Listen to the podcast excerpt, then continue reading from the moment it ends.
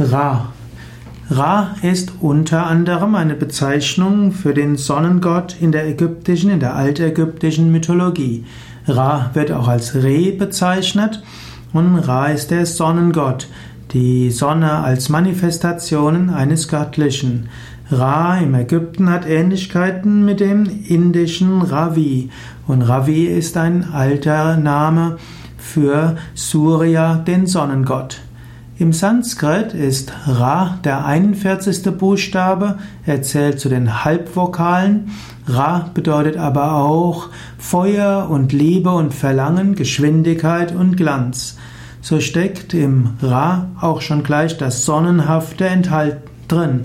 Und so gibt es Ra als Sonnengott und in Indien, Ra als Sonnengott in Ägyptern und auch die Maori kannten einen Sonnengott namens Ra.